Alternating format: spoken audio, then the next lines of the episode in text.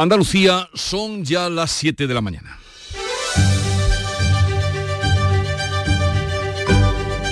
En Canal Sur Radio, La mañana de Andalucía con Jesús Vigorra. Y pensar que habrá gente que está de puente tan tranquila a esta hora, en su casita o en su camita.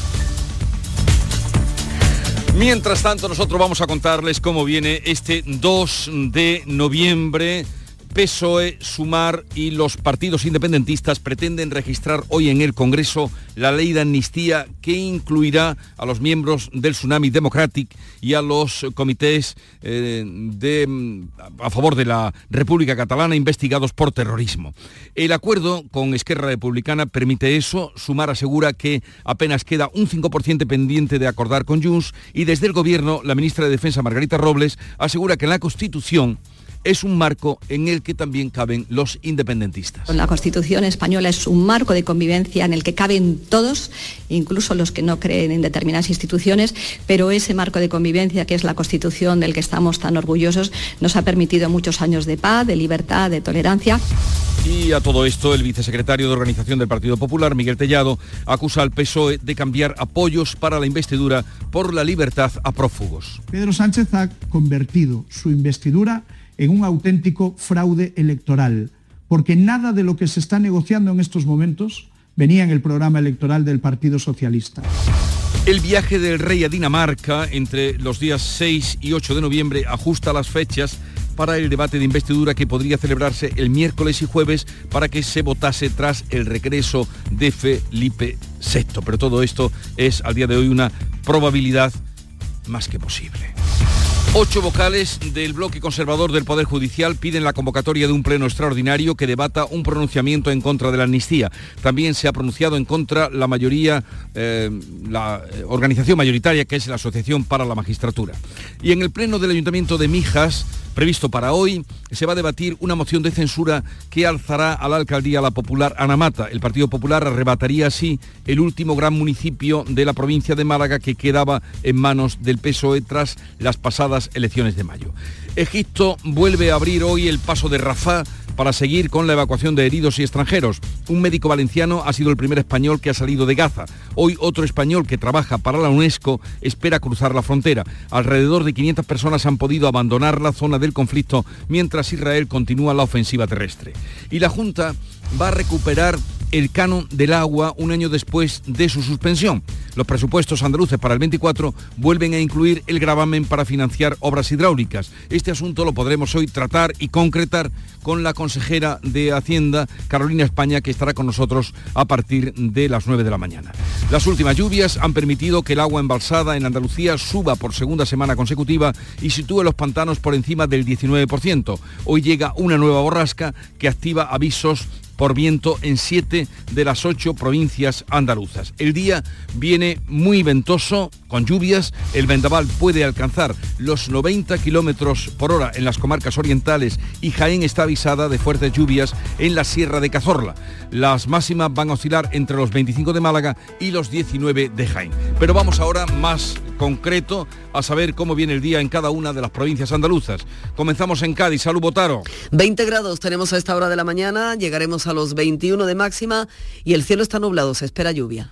Por campo de Gibraltar, ¿cómo viene el día, Susana Torrejón? Con los cielos con algunas nubes y 18 grados de temperatura, hoy esperamos que el viento role a poniente a partir de las 12, hora en la que se activará un aviso amarillo por vientos costeros. La máxima prevista 22 grados. En Jerez, Pablo Cosano. 19 grados marca el termómetro, 22 de máxima prevista. El cielo está cubierto y sopla el viento. En Huelva, Sonia Vela, que es la única que se libra de esta, de sí, esta Sí, sí, nos libramos. Buenos, días. Buenos días. Pero los cielos vienen con nubes, Jesús. Se prevén lluvias, no obstante, lluvias débiles generalizadas. A esta hora tenemos 19 grados en Huelva y la máxima prevista es de 25. ¿Cómo amanece Córdoba, Miguel Vallecillo? Con lluvia débil e intermitente y casi 18 grados. Hoy la, es la máxima 22 y también viento y lluvia. ¿Qué se espera en Sevilla, Antonio Catoni? Bueno, pues en Sevilla esta mañana vamos a tener aviso amarillo por fuertes vientos. Llueve de forma débil, va a llover durante toda la mañana, precipitaciones generalizadas. Tenemos 19 grados en la capital, una máxima de 24 y una última hora. Dos personas que han muerto esta madrugada en un accidente de tráfico en la continuación de la S30 hacia el Alamillo. Se producía a las 12 y media de la pasada noche. Vaya, pues mm, al lado de donde estamos, de la isla de la Cartuja. Exacto. ¿Cómo amanece por Málaga Eduardo Ramos? Pues en Málaga también protagonismo con el viento hasta 80 kilómetros por hora se esperan en la zona de Ronda, que está en aviso amarillo. También hay aviso amarillo por fenómenos costeros en otros puntos de la provincia. Tenemos 14 grados hasta ahora, se espera una máxima de 25. Y por Jaén, Alfonso Miranda, os lleváis toda la lluvia, ¿no? Sí, no le falta un detalle. Este segundo día del mes de noviembre, a las 9 se activan los avisos meteorológicos por fuerte viento y también por precipitaciones. Ya está lloviendo 7 litros en la zona norte de la provincia. Han subido las temperaturas 18 grados ¿eh? ahora. Sepamos ahora de Granada, Susana Escudero. También tenemos lluvias previstas para esta jornada, pero lo más importante es el viento. Se activa a partir de las 8 el aviso naranja por fenómenos costeros en el litoral. A las 9 de la mañana aviso naranja en las comarcas de Guadix, Baza y Huéscar por viento y a esa misma hora aviso amarillo en el resto de la provincia. Alcanzaremos los 20 grados en Granada, ahora mismo tenemos 14. Y en Almería, María Jesús Recio. Día de mucho viento en prácticamente toda la provincia, el interior y la costa. Avisos de olas de 7 metros hasta 90 kilómetros por hora pueden ser las rachas de viento. Tenemos nubes, 17 grados y la máxima será de 23. Ya, pues ya están advertidos y avisados del ventarrón que viene para este día en gran parte de Andalucía y especialmente en el litoral.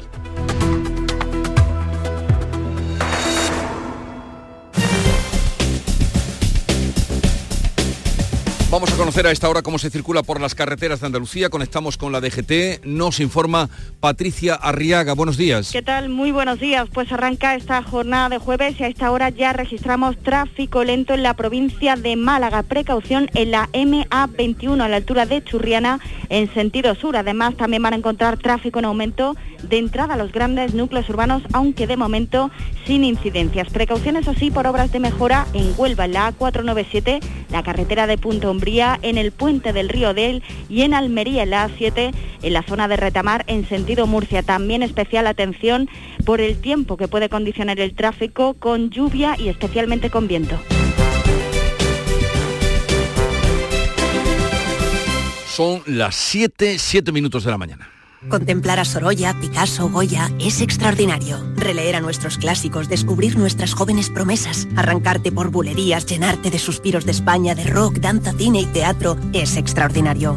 Una cultura extraordinaria se merece un sorteo extraordinario. 4 de noviembre, sorteo extraordinario de la cultura de Lotería Nacional con 105 millones en premios. Loterías te recuerda que juegues con responsabilidad y solo si eres mayor de edad. Cariño, tenemos dos hijos y has preparado tres bocadillos. Sí. Pates la piara, más buenos que el pan. En Canal Sur Radio, la mañana de Andalucía con Jesús Bigorra. Noticias.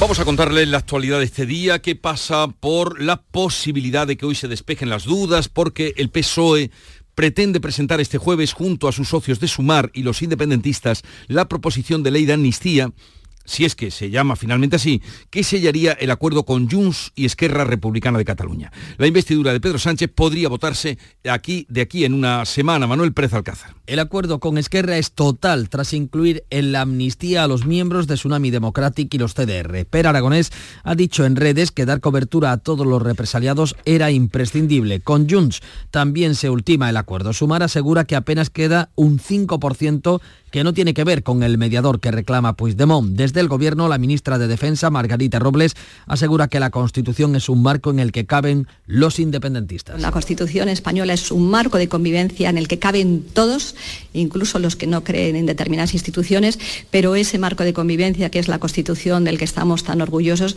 nos ha permitido muchos años de paz, de libertad, de tolerancia y de respeto incluso a aquellos que no, que no, que no piensan, pues eh, a lo mejor en este caso, pues como, como la heredera de la corona. El vicesecretario de Organización del Partido Popular, Miguel Tellado, acusa al PSOE de cambiar apoyos para la investidura por la libertad de los prófugos. Pedro Sánchez ha convertido su investidura en un auténtico fraude electoral, porque nada de lo que se está negociando en estos momentos venía en el programa electoral del Partido Socialista.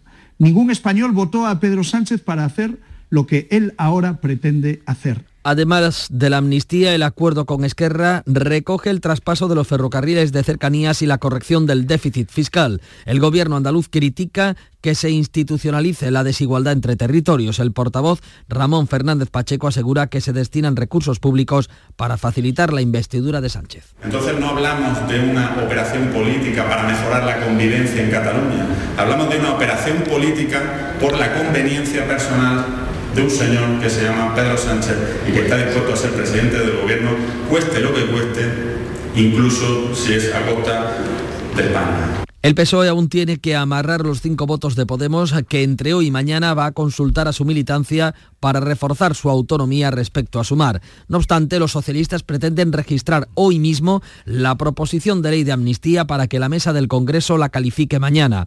En esa reunión se puede anunciar también la fecha del debate de investidura. El viaje del rey a Dinamarca entre el 6 y el 8 de noviembre ajusta las fechas. El debate de investidura podría celebrarse el miércoles y jueves próximos para que la votación se celebre el mismo jueves tras la vuelta del rey. Los socialistas esperan lograrlo en primera votación y evitar una segunda el sábado, día en que se celebra en Málaga el Congreso del PSOE Europeo. Esta es una estrategia más que probable, mientras que ocho vocales del bloque conservador del Poder Judicial han solicitado o van a solicitar la celebración de un pleno extraordinario que aborde un texto contra la amnistía. Beatriz Galeano. Los magistrados conservadores afirman que de salir adelante, la ley convertiría en una quimera la independencia de los tribunales y sería la abolición del Estado de Derecho. Aseguran que convierten en papel mojado las sentencias del proceso. Expresan su intensa preocupación y desolación porque la futura amnistía supone de degradación, cuando no de abolición del Estado de Derecho en España. Advierten de que se violenta la Constitución y el Tratado de la Unión Europea, que obliga a España a respetar los principios de Estado de Derecho e independencia judicial. También se suma a las críticas la mayoritaria Asociación Profesional de la Magistratura, que en un comunicado afirma que la norma no es admisible en la Constitución y supone el principio del fin de nuestra democracia. Cambiamos de asunto. El Tribunal Constitucional amplía el plazo para presentar los informes sobre los recursos del caso ERE le ha concedido a la Fiscalía una ampliación de 30 días hábiles para que estudie los recursos por la complejidad y el gran volumen de documentación. La decisión puede retrasar la deliberación de los recursos prevista para el próximo verano. Entre tanto, el expresidente José Antonio Griñán y los otros ocho ex altos cargos con penas de prisión están pendientes de los indultos que ya está tramitando el Gobierno. Y este jueves, ya se lo anunciábamos, llega una nueva borrasca, Ciaran es su nombre, en forma de ciclogénesis explosiva que va a dejar grandes precipitaciones y sobre todo vientos fuertes en la mayor parte de España, también en Andalucía. 48 provincias están en alerta por lluvia, viento o fenómenos costeros. En Andalucía hay avisos amarillo y naranja. En siete de las ocho provincias solo se libra Huelva. Especialmente significativo será el viento en Jaén, Granada y Almería. Javier Aguilar, director del espacio Nuestro Tiempo en Canal Sur Televisión, advierte de que lo peor será este mediodía. Eh, pasadas las 12, entre las 12 y las 4 podríamos delimitar y ese será también el momento en el que tendremos un viento más intenso, encauzándose desde la costa atlántica por todo el valle del Guadalquivir y sobre todo siendo muy fuerte en zonas de la costa mediterránea y zonas altas de Andalucía Oriental. Las últimas lluvias han permitido que los embalses andaluces suban por segunda semana hasta el 19,2% después de 19 semanas de descensos. En concreto, tienen 15 hectómetros cúbicos más que hace siete días. La Junta recupera el canon del agua, el canon que quitó el año pasado y solo un año después de su suspensión. 48 provincias, eh, perdón, eh, los presupuestos andaluces de 2024 vuelven a incluir el gravamen para financiar obras hidráulicas. A partir de enero, el recibo del agua va a reintroducir esa tasa de un euro fijo más una parte variable según el consumo. La Junta defendió en su día la supresión del gravamen para ayudar así a las familias con la inflación y ahora lo reintroduce en un contexto de subidas generalizadas de las tarifas del agua por la sequía. En cualquier caso, hoy podremos preguntarle a la, a la ministra, a la consejera de Economía y Hacienda de la Junta, Carolina España, que estará con nosotros a partir de las ocho y media. Junta y Gobierno ultiman el acuerdo para los regantes del entorno de Doñana, mientras que el Ministerio de Transición Ecológica propone la incorporación de fincas al dominio público marítimo terrestre de las marismas. El Gobierno ha sacado información pública el expediente de deslinde de los bienes de dominio público correspondiente a las marismas de Doñana en los municipios sonubenses de Hinojos y Almonte y el sevillano de Aznalcázar. Estos terrenos, según un estudio del Ministerio, son necesarios para garantizar la estabilidad del estuario del río Guadalquivir y la defensa del litoral. Gobierno y Junta ultiman el acuerdo para los agricultores cuyas tierras quedaron fuera del plan de la fresa. El plazo que se dieron para negociar expira ahora. Y debe estar a punto mm, de concluir ese pacto que el pacto por Doñana seguro que será dentro de unos días. El Ayuntamiento nubense de Punta Umbría presentará alegaciones a costas por el proyecto de restauración que elimina los aparcamientos de la playa de La Bota. La Dirección General de Costas, dependiente del Ministerio de Transición Ecológica, tiene previsto regenerar el litoral y ampliar la arena de la playa con la intención de eliminar la zona de aparcamientos. El alcalde José Carlos Hernández lamenta que no se haya contado con el municipio. Con esta medida se impediría ese disfrute público de la playa, pero también perjudicaría que todos los chiringuitos de esa zona, desde la Mata Negra pues hasta la zona del cruce, pues se quedarían sin posibilidad real de tener clientes, de tener usuarios de playa Asegura el ayuntamiento que sin alternativa al aparcamiento esta actuación haría imposible el uso de la playa para miles de bañistas. Salud ha declarado no apta para el consumo del agua de la localidad de Arroyomolinos de León, en Huelva. Se superan los límites de turbidez permitidos para el agua de consumo humano. No podrá ser usada para beber ni para la preparación de alimentos. En cambio, no existe inconveniente sanitario para que se use en el aseo personal, para la limpieza del hogar o la vajilla. La primera plataforma de afectados por los retrasos de los trenes AVE y AVAN agrupa a 200 personas. Viajeros que diariamente se desplazan a Sevilla, Córdoba o Málaga a trabajar y que ven que la continua falta de puntualidad puede afectar en su trabajo y a su vida familiar. La portavoz Laura Blanco denuncia la falta de explicaciones. Puede que lleguemos a estar afectados en nuestra, que nos echen de nuestro trabajo. No nos da ni información ni alternativa posible, sino que nos busquemos la vida en algunos casos, en otros casos hay que ir sacar corriéndose, corriendo otro billete. Valoran ponerse en contacto con ayuntamientos y junta para que pongan las medidas necesarias que solucionen los continuos retrasos de los trenes AVAN. Pues ha tardado en llegar, después de tanto retraso, pero ha llegado. El precio de la luz batirá este jueves su mínimo anual con 4,42 euros el megavatio hora. Será incluso más bajo que el de este miércoles, que ha sido el día con el precio de la luz más barato de todo el año. Ayer el megavatio bajó un 96% con respecto al martes y costó de media 4 euros con 53 céntimos, una bajada marcada por la alta generación eólica e hidráulica. La Reserva Federal de Estados Unidos mantiene el precio del dinero por segunda vez consecutiva, no suben los tipos de interés que se sitúan entre el 5 25% y el 5,50. El presidente de la Fed, Jerome Powell, opta por la cautela y no avanza nada, no sabe si los tipos han tocado techo después de un año y medio de subidas. No hemos decidido nada sobre el futuro, no sabemos si hemos llegado al nivel máximo de tipos. Puede que estemos ahí o puede que no. Sí tiene claro Powell es que bajar, no van a bajar los tipos hasta que la inflación vuelva al 2%, las decisiones de de la banca estadounidense interesan porque el Banco Central Europeo suele seguir sus pasos. El Ayuntamiento de Mijas debate hoy la moción de censura de Partido Popular, Vox y un concejal no adscrito es la mayor alcaldía que le quedaba al PSOE en Málaga. Si prospera la moción, la popular Ana Mata será la primera alcaldesa de esta localidad de la Costa del Sol. Dejaría en la oposición al socialista José Le González, que fue investido alcalde tras el acuerdo con Ciudadanos y el concejal de Por mi Pueblo, Juan Carlos Maldonado, ahora no adscrito y uno de los ediles que suscribe la moción de censura. En las últimas horas ha llegado una patera al puerto de Motril con 17 inmigrantes, entre ellos tres menores. La embarcación fue localizada en el mar de Alborán tras ser avistada por un avión del Frontex. Los migrantes, todos varones y de origen magrebí, están en buen estado. Entre tanto, continúan las críticas a la gestión del Ministerio de, eh, por la crisis por la llegada masiva de inmigrantes a Canarias. El director de Políticas Migratorias de la Junta, Jesús Toronjo, ha criticado en Canal Sur Radio la falta de información. Se ha actuado con la suficiente previsión y, diligencia y, por tanto, eh, pues se nos dice que se va a hechos consumados prácticamente cual entendemos que no es la forma correcta de actuar. La Junta ha reclamado la convocatoria de la Conferencia Sectoral de Inmigración.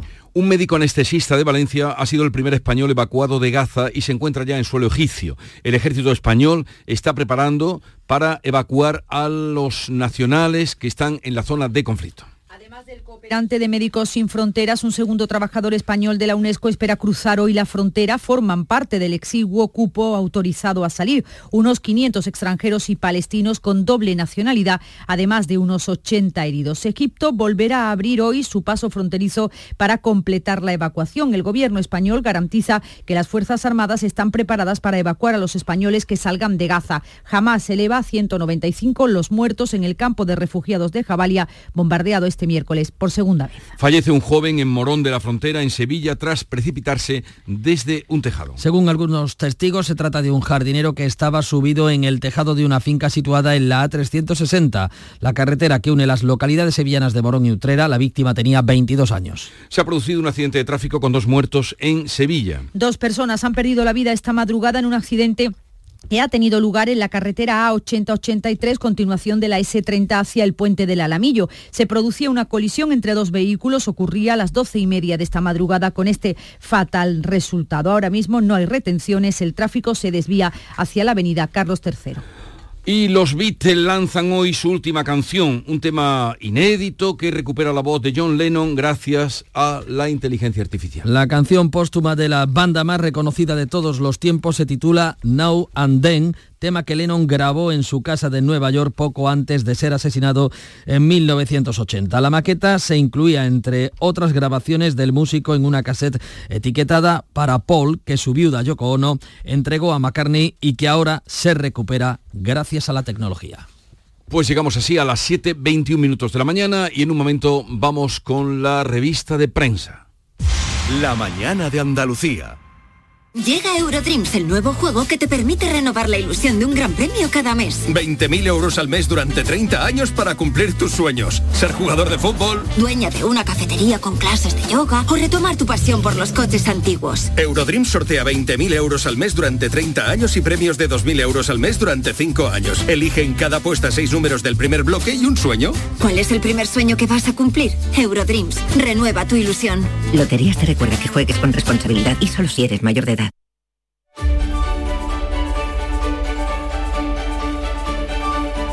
Hola Paco. Muy Paco buenos días, Ramón. Jesús, otra vez. La apertura del paso de Rafah en Egipto y la previsión informativa de que el PSOE, Sumar y los socios independentistas pudieran presentar hoy la ley de amnistía son los asuntos más destacados en la prensa. Eh, ¿Por dónde comenzamos? Vamos a comenzar por este asunto de, de la amnistía que La nos probabilidad. va a ocupar- mm, la probabilidad de que se presenten son muy altas, que se presente ese texto en la mesa del Congreso.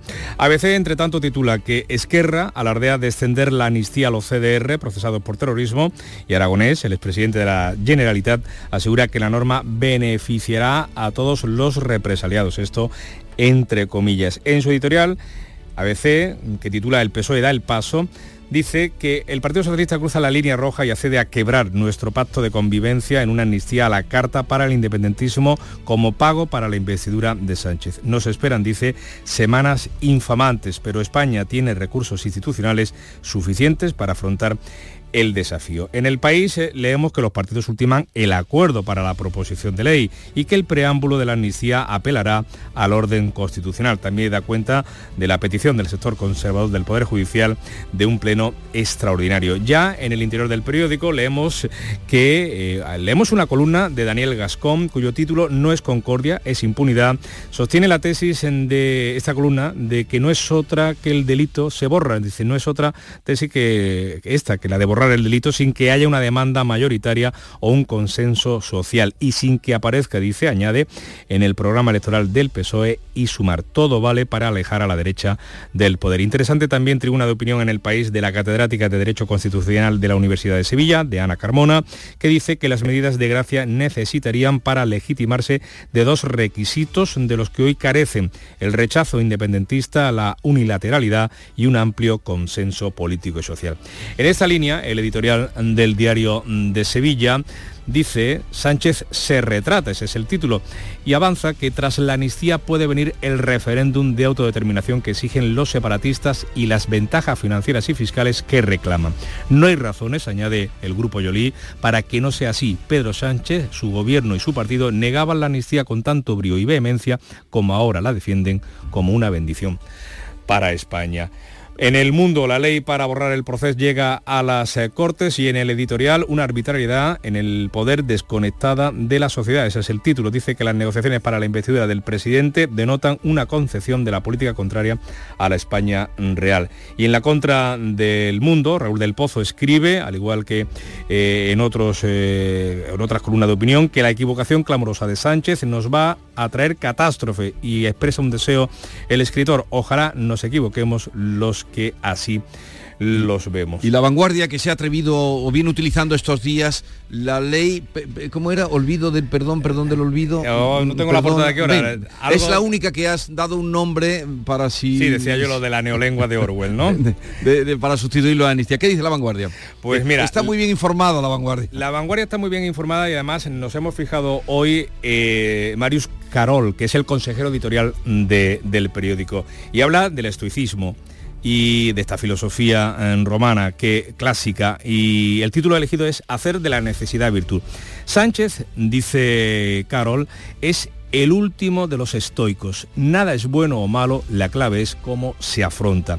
El presidente en funciones ha conseguido con ello sumar los votos para repetir en la Moncloa. Estamos a las puertas de un reset de la política catalana y le pide a Carles Puigdemont, al expresidente de la Generalitat fugado de la Justicia, que se comporte como lo está haciendo en las últimas semanas, es decir, que sea estoico. Nada es bueno o malo, la clave es cómo se afronta de la guerra entre Israel y Hamas. ¿Qué recoge hoy la prensa? Pues todos coinciden en la apertura del paso de Rafah. El país Egipto abre el paso para sacar de Gaza a extranjeros y heridos. ABC Egipto abre el paso con Gaza y deja salir a los 80 heridos y 500 extranjeros. La vanguardia le da otro matiz. Egipto cede y deja entrar a heridos y extranjeros desde Gaza y el mundo, pues eh, Egipto abre por primera vez la frontera para evacuar a civiles de Gaza.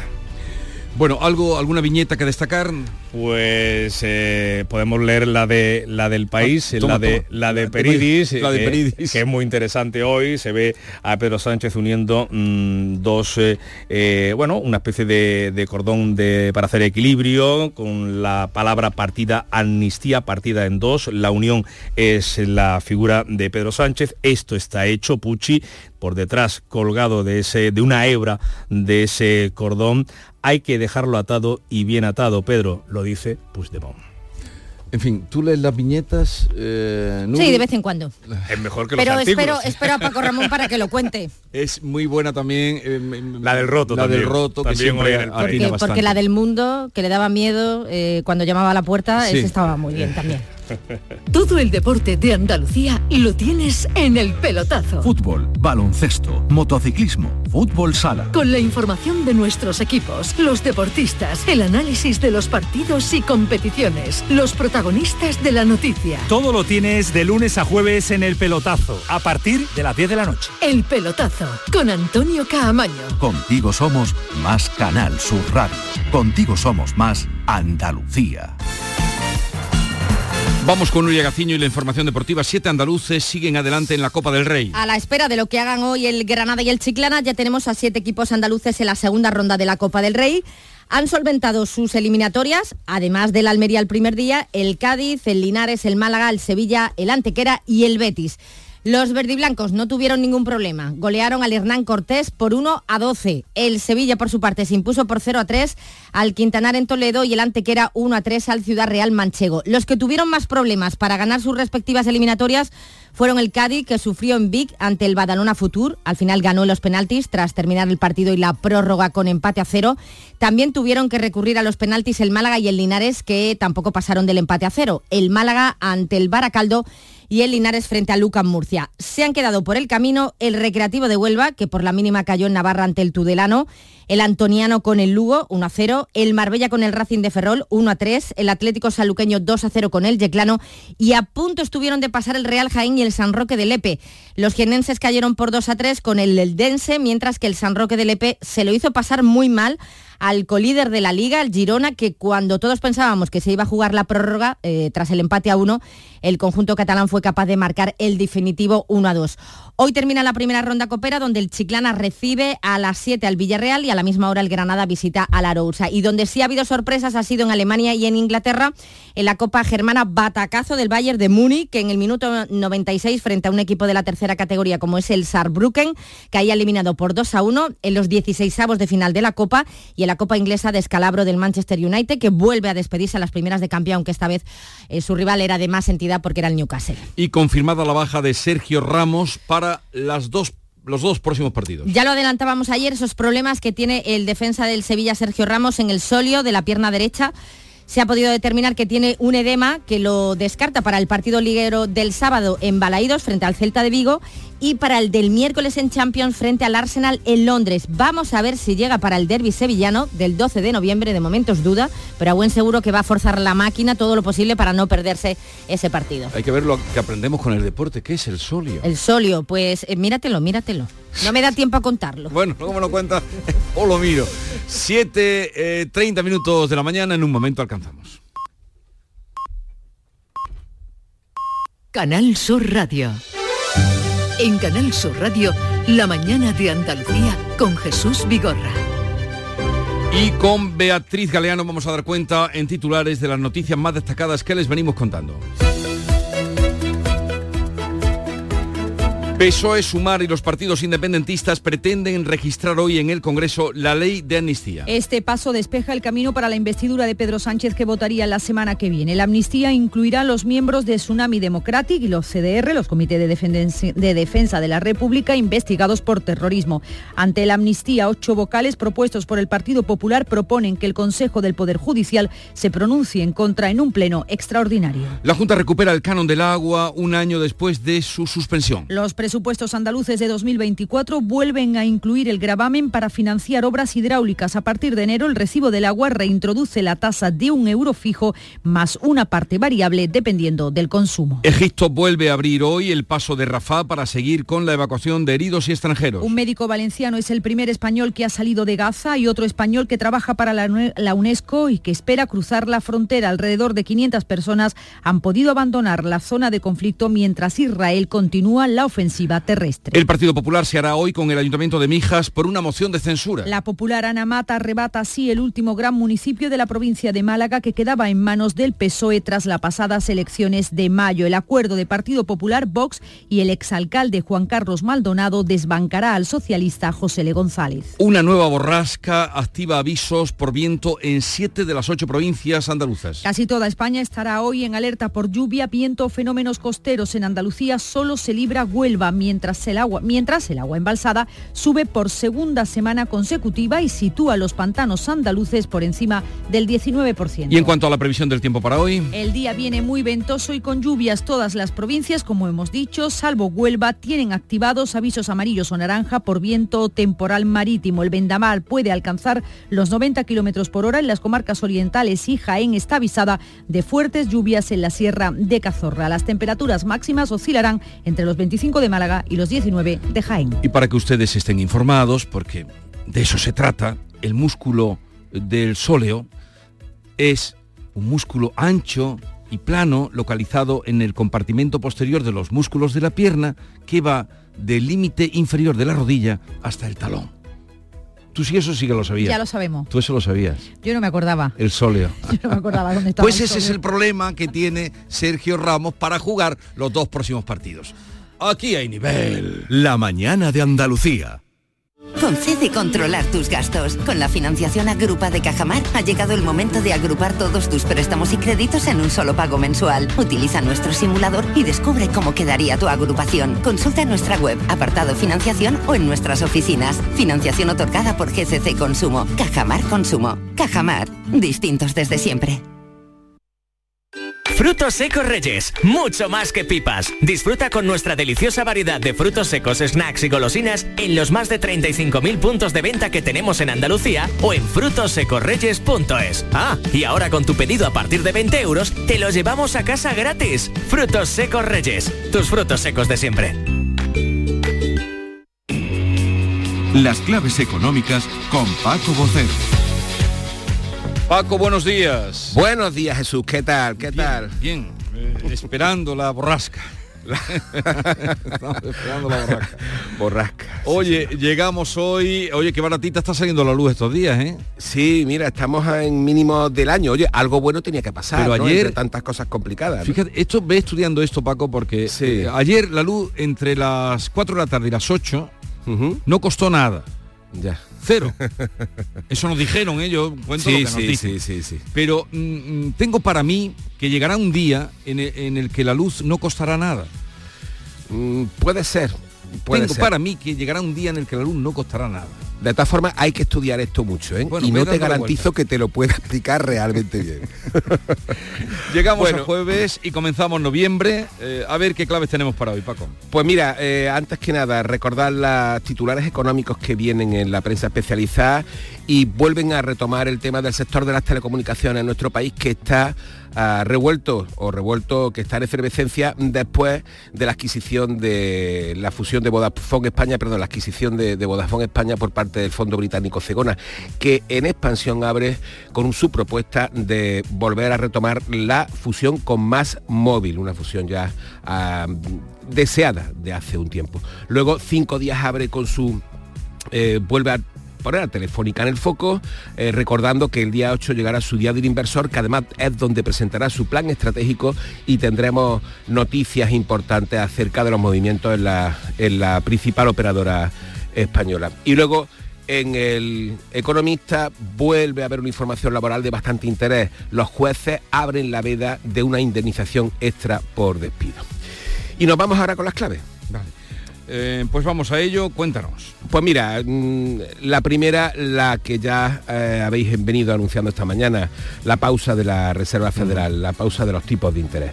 Eh, y una pausa además que hay que mm, centrar en el escenario, que ya quisiéramos, por cierto, macroeconómico en, de Estados Unidos, que ya lo quisiéramos Europa, ¿no? Porque el PIB de Estados Unidos ha crecido en el tercer trimestre hasta un 4,9%, mientras que lo que ellos utilizan para medir bien la inflación se llama el deflactor de consumo privado, está en el 3,4 y el subyacente al 3,7. O sea, que una pausa, pero también muchísima fortaleza allí en la economía estadounidense.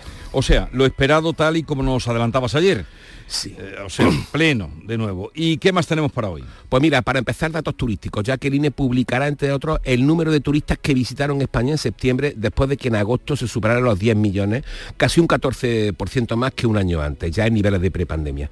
Y su gasto se elevó también un 20% para seguir batiendo récords históricos. Por cierto, en nuestra comunidad el gasto de los turistas aumentó en agosto un 15,4% hasta rozar los 2.000 millones de euros y representó algo más del 14% del total del gasto turístico en nuestro país tras Baleares y Cataluña.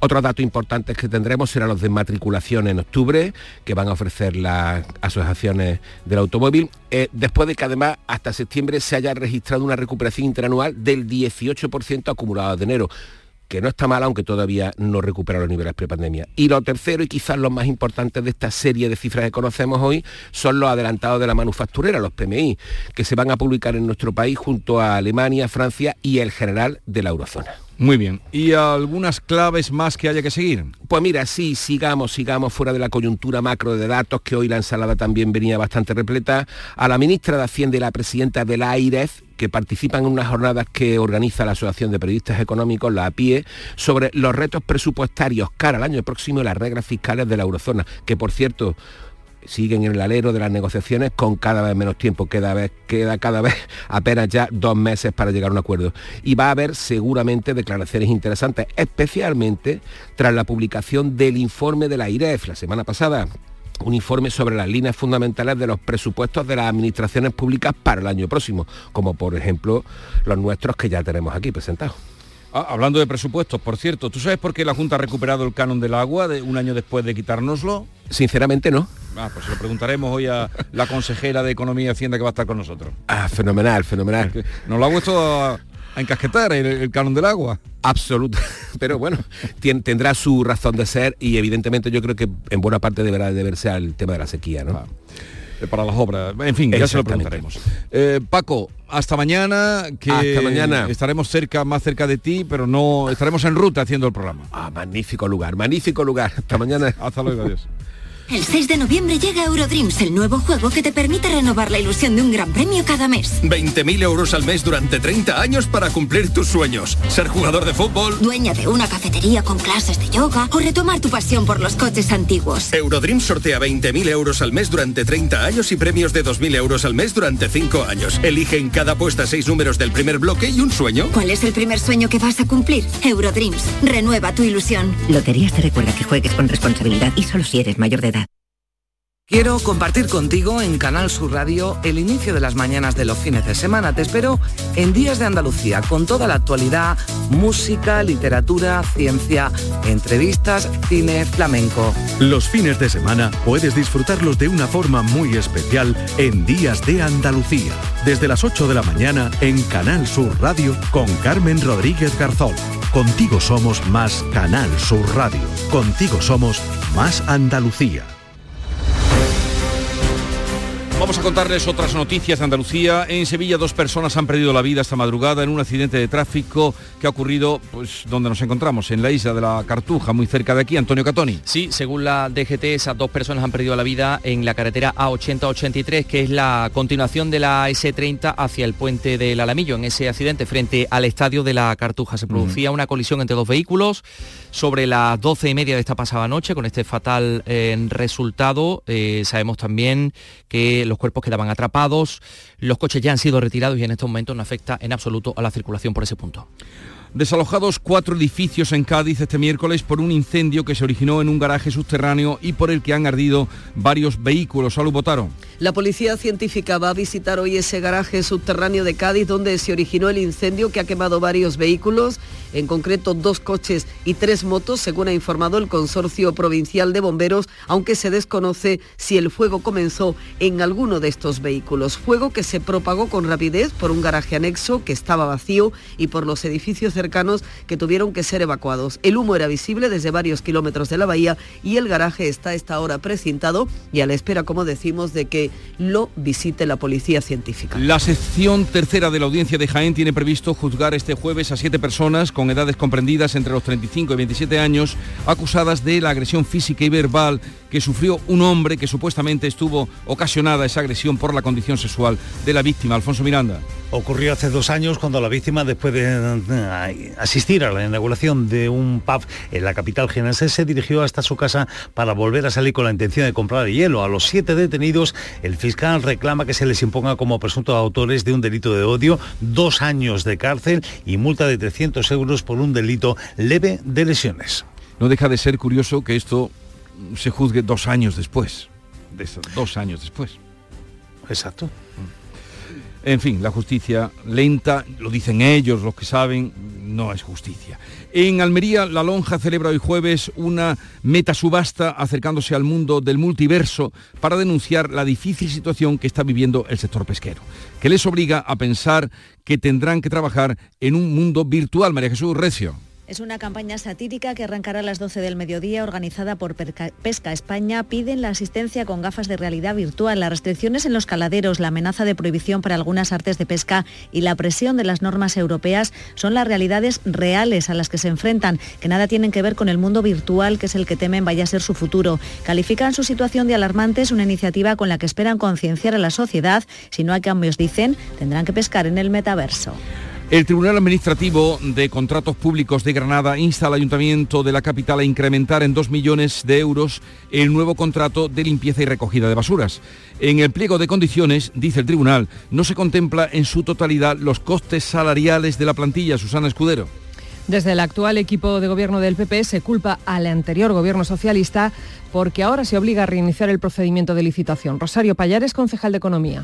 Este equipo de gobierno trabaja ya en la nueva licitación con rigor para tener un contrato adjudicado en el año 2024 que dé garantía y seguridad jurídica y mejore sustancialmente la limpieza de la ciudad y elimine las numerosas deficiencias del contrato anterior. El PSOE dice que los populares, cuando llegaron al gobierno, no hicieron lo, de, lo que tenían que hacer, precisamente licitar esto, y el PSOE tuvo que hacerlo de urgencia. El Colegio de Médicos de Málaga alerta de que el recorte de atención por las tardes en el hospital regional aumentará aún más las listas de espera en la provincia. Eduardo Ramos. Esta semana se conocía que la dirección del complejo, que incluye los hospitales regional, materno y civil, va a eliminar casi todas las especialidades que eran atendidas en horario de tarde. El Colegio de Médicos de Málaga ha anunciado que reducir la cartera de servicios se va a traducir en que las listas de espera sigan creciendo. Al parecer, quitar la atención por las tardes se hace para reducir costes en las horas extras de las especialidades e invertirlos en cirugías urgentes. En la capital, en Huelva, los técnicos analizarán hoy en qué condiciones se encuentra la palmera de la Plaza Quintero Báez, que podría haber quedado dañada por el fortísimo viento del pasado domingo 22 de octubre. Sonia Vela. La palmera de Quintero Baix es todo un símbolo de la ciudad. Jesús tiene 130 años y 25 metros de altura, pero el fortísimo viento que trajo la borrasca Bernard podría haberla dañado. Por ese motivo se ha establecido un perímetro de seguridad alrededor de la palmera y se va a restringir el tráfico durante unas horas hoy para que los técnicos hagan un análisis exhaustivo. No obstante, en Huelva se esperan vientos fuertes hoy, pero nada que ver con los que tuvimos aquel domingo. Huelva se libra del aviso meteorológico activo hoy en el resto de Andalucía. Y en Jerez ya le han puesto fecha al encendido del alumbrado navideño. Será el 23 de noviembre. Comienza la carrera por ver quién es el primero. Son las 7.45 minutos de la mañana, 8 menos cuarto, tiempo para la información local. Atentos. En la mañana de Andalucía de Canal Sur Radio, las noticias de Sevilla con Antonio Catoni. Buenos días. Un joven y su padre resultaban heridos a las puertas de una fiesta ilegal de Halloween en la Puebla del Río y eran trasladados al Hospital Virgen del Rocío. Sería el único incidente en este festivo del 1 de noviembre que transcurría prácticamente con normalidad. Según el 112, durante la noche de todos los santos y su víspera se producían 741 emergencias en la provincia. En la capital, el dispositivo policial precintaba cinco locales. Por otra parte, un joven jardinero de 22 años fallecía este miércoles en Morón de la Frontera tras precipitarse desde un tejado. Sucedía en una finca situada en la carretera que une Morón con Utrera. Y hoy se aprueban en pleno extraordinario las ordenanzas fiscales de Sevilla. El gobierno municipal ha incorporado la rebaja fiscal que proponía el PSOE para sacarla adelante y también se han incorporado siete enmiendas de Con Podemos Izquierda Unida. El tráfico, según informa la DGT, dos personas han perdido la vida esta madrugada en un accidente en la carretera A80-83, en la continuación de la S30 hacia el Alamillo, frente al estadio de la Cartuja. Una colisión entre dos vehículos a las 12 y media de esta pasada noche con este fatal resultado. El, sabemos también que a esta hora se registran 6 eh, kilómetros de retenciones en los accesos a Sevilla desde la autovía de Huelva, 2 desde la autovía de Coria, 1 en la de Mairena, 3 en la de Utrera, 3 en la S30 en el nudo, eh, perdón, en el puente del Centenario sentido Huelva y 2 en sentido Cádiz y dos en la S30 en el nudo Gota Beleche en, eh, hacia la ronda urbana norte. Les contamos también el tiempo porque esta mañana se activa el aviso amarillo por fuertes vientos en la provincia que se va a prolongar hasta primera hora de la tarde. Llueve de forma débil sobre Sevilla y las precipitaciones van a ser generalizadas. Las nubes serán al anochecer. En las temperaturas esperamos una máxima de 22 grados en Morón, 23 en Écija y Lebrija, 24 en Sevilla, donde ahora tenemos 19 grados. Enseguida desarrollamos estos y otros asuntos con la realización de Cristina Nogales.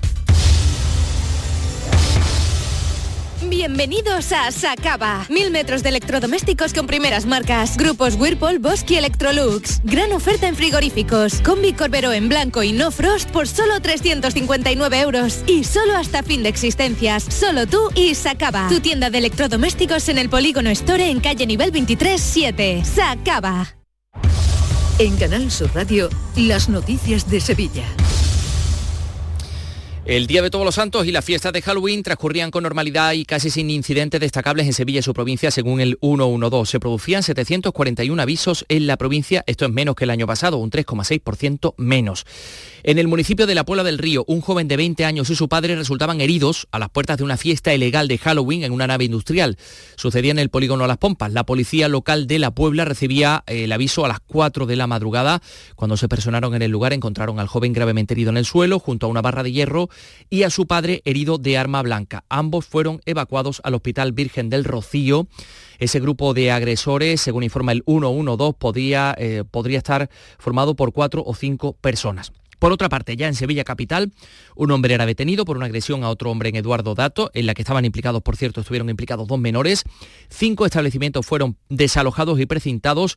En total se gestionaron 184 actuaciones del dispositivo policial. La clave del éxito ha estado, según la portavoz de la Policía Local, María Guerrero, en la prevención, pero también en la coordinación. El refuerzo policial ha funcionado con éxito. 150 policías locales han velado por nuestra seguridad en las calles de forma coordinada con otros cuerpos y fuerzas de seguridad. La buena coordinación y planificación, así como la disposición y trabajo en equipo de los agentes, han sido fundamentales. Por otra parte, les contamos que un joven de 22 años fallecía este miércoles en una finca de Morón de la Frontera tras precipitarse desde un tejado. Fuentes sanitarias confirmaban que el fallecido eh, pues, eh, tenía 22 años, efectivamente, que nada se pudo hacer por salvar su vida, que era jardinero, pero se desconocen eh, las circunstancias en las que tuvo lugar este suceso. Ha sido ya informada la inspección de trabajo. 7 y 49 minutos. Hoy se aprueban en pleno extraordinario las ordenanzas fiscales. La Comisión de Hacienda ha incluido en ese proyecto enmiendas del PSOE y de Compodemos Izquierda Unida. Entre otras cosas, recogen esas ordenanzas que el Ayuntamiento de Sevilla grabará con un 50% en el IBI a los propietarios de viviendas que lleven 4 y 5 años vacías. Una medida de fomento del alquiler que responde a una de esas enmiendas del PSOE. Eh, hay otras más, la congelación de la tasa de la basura, que no se bonifiquen las obras en viviendas turísticas una voluntad de acuerdo a la que se refería el alcalde José Luis Sanz. Hemos manifestado por activa y por pasiva que no queríamos un proyecto de ordenanza del Partido Popular, que queríamos un proyecto de ordenanza eh, que reuniera un amplio consenso, que presentamos unas ordenanzas eh, donde se podían hacer mm, alegaciones de todo tipo. Hemos aceptado alegaciones del resto de fuerzas políticas y esperamos sacar esas ordenanzas con el mayor consenso posible. Pues eso eh, con respecto a las ordenanzas y a los presupuestos. Hoy los consejeros de Educación y de Innovación van a desglosar, junto al delegado del Gobierno andaluz en Sevilla, esas inversiones de los presupuestos andaluces del año que viene para Sevilla, que son 890 millones de euros las partidas más destacadas, José Manuel de la Linde, buenos días. Buenos días. Se destinan 160 millones para culminar el tranvía que conectará a Alcalá de Guadaira con Sevilla. La ampliación de la red de metro cuenta con una partida de 122 millones de euros repartidos en varios proyectos. El más cuantioso es para la primera fase de las obras del tramo 3 de la línea 3 que une Pino Montano con El Prado. Para la adaptación de la ciudad de la justicia se dedican 4 millones de euros. En este ámbito también destacan los 3 millones para rehabilitar el Palacio de los Cepedas de Osuna como futura sede judicial. 43 millones van para las dos universidades públicas sevillanas.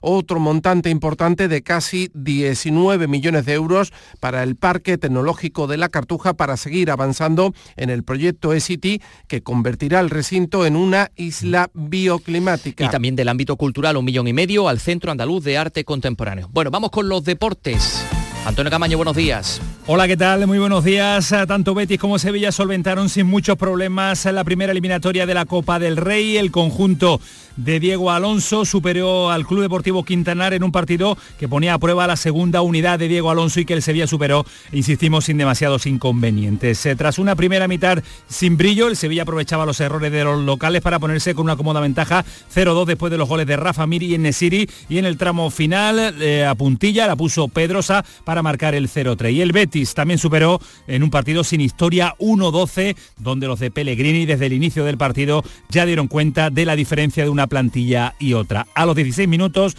ya iba ganando 0-4 en un partido que fue un paseo para el conjunto verde ¿Ya conoces las lavadoras Nevir? Lavadoras de hasta 12 kilos con motor inverter y etiqueta energética clase A. Porque Nevir siempre piensa en el ahorro de la factura de la luz. Con las lavadoras Nevir podrás esterilizar la ropa deportiva y disfrutar de su velocidad de centrifugado y sus tres modos de lavado rápido. Si no la tienes aún, ve ya por tu lavadora Nevir.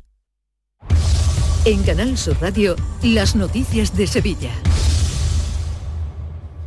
Más cosas. El gobierno andaluz llama a la prudencia ante la posibilidad de la reapertura de la mina de Arnalcollar. El portavoz Ramón Fernández Pacheco aclaraba que en estos momentos la Junta ha presentado el dictamen para esa reapertura, pero que aún no hay visto bueno medioambiental. Y ahora cualquier entidad puede presentar alegaciones a ese dictamen y más adelante se decidirá sobre el mismo. Una vez que se cumpla ese trámite, se procederá a la autorización ambiental pertinente o no y en su caso será la Consejería de Industria, la Consejería de Minas, que es eh, quien tiene que realmente eh, conceder permiso necesario para la apertura o no de la, de la explotación minera. Estamos en el dictamen ambiental. Les contamos también que una vigilia recordaba eh, la pasada noche en Sevilla los más de 3.400 niños palestinos muertos en los ataques de Israel bajo el lema Guarda silencio cuando los niños y niñas duerman, no cuando mueran. En la cuarta manifestación desde que estallara este conflicto el 7 de octubre, organizada por plataformas pro-palestinas. Este requiem de Mozart abría la concentración silenciosa a los pies de la Giralda. También se desarrollaba una lectura de los nombres de algunos de estos menores fallecidos. María Falé Al-Santi, de cuatro meses, asesinada por los bombardeos israelíes sobre la franja de Gaza, 26 de octubre. Por otra parte, les contamos que se investiga la quema intencionada de vehículos en Carmona tras una reyerta. Los bomberos tenían que actuar para sofocar tres fuegos en dos días. Uno de ellos, un inmueble del centro donde había 10 personas. El alcalde de Carmona, Juan Ávila, nos confirmaba que se trata de un ajuste de cuentas. Días anteriores hubo una pelea en un establecimiento, en un bar. Como consecuencia de esa pelea, pues la verdad que ha habido de forma coordinada estos dos actos vandálicos y como bien digo, ahora mismo se está investigando por parte de la policía y de la Guardia Civil y todo hace sospechar pues de que es un ajuste de cuentas entre los las personas que eh, intervinieron en esa pelea. Les recordamos esa última hora, esta madrugada, dos personas han perdido la vida en un accidente de tráfico en la 8083, en la continuación de la S30 hacia el Alamillo, una mujer de 38 años y un hombre de 23 años, según acaba de confirmarnos el 112 Emergencias Andalucía. Quedan cinco minutos para las 8 de la mañana. Escuchas La mañana de Andalucía con Jesús Vigorra, Canal Sur Radio. Aquadeus, el agua mineral natural de Sierra Nevada, patrocinador de la Federación Andaluza de Triatlón, les ofrece la información deportiva.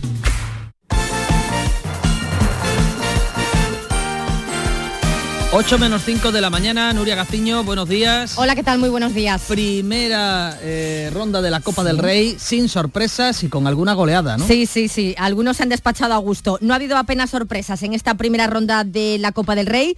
Todos los equipos de primera división hasta el momento han solventado sus respectivas eliminatorias. Algunos, como el Betis, por ejemplo, lo han hecho sin despeinarse. 1 a 12 al Hernán Cortés en el Francisco de la Era de Almendralejo, donde se vivió una fiesta a pesar del resultado. Tantos goles encajados que sirvieron para que la grada pidiese con cierta guasita la convocatoria para la selección del portero del Hernán Cortés, Canito. Esto es lo que le decía anoche Canito en el pelotazo a nuestro compañero Manolo Martín. ¿Mejor recuerdo que te llevas de esta noche cuál es? ¿Cuál es? El penalti que le paraba William Carvalho. Oye, Canito, ¿qué camiseta te has llevado? Yo la de Claudio Bravo. ¿Esto estaba negociado desde el principio? ¿Cómo, cómo- cuéntanos, ¿cómo, cómo ha sido esto? Eh, estaba negociado, hicimos una lista de todos los jugadores en la que cada jugador ponía su- la camiseta del jugador que quería y yo puse la que Bravo, la que Claudio Bravo, por supuesto. Y a los jugadores que han dicho Canito Selección...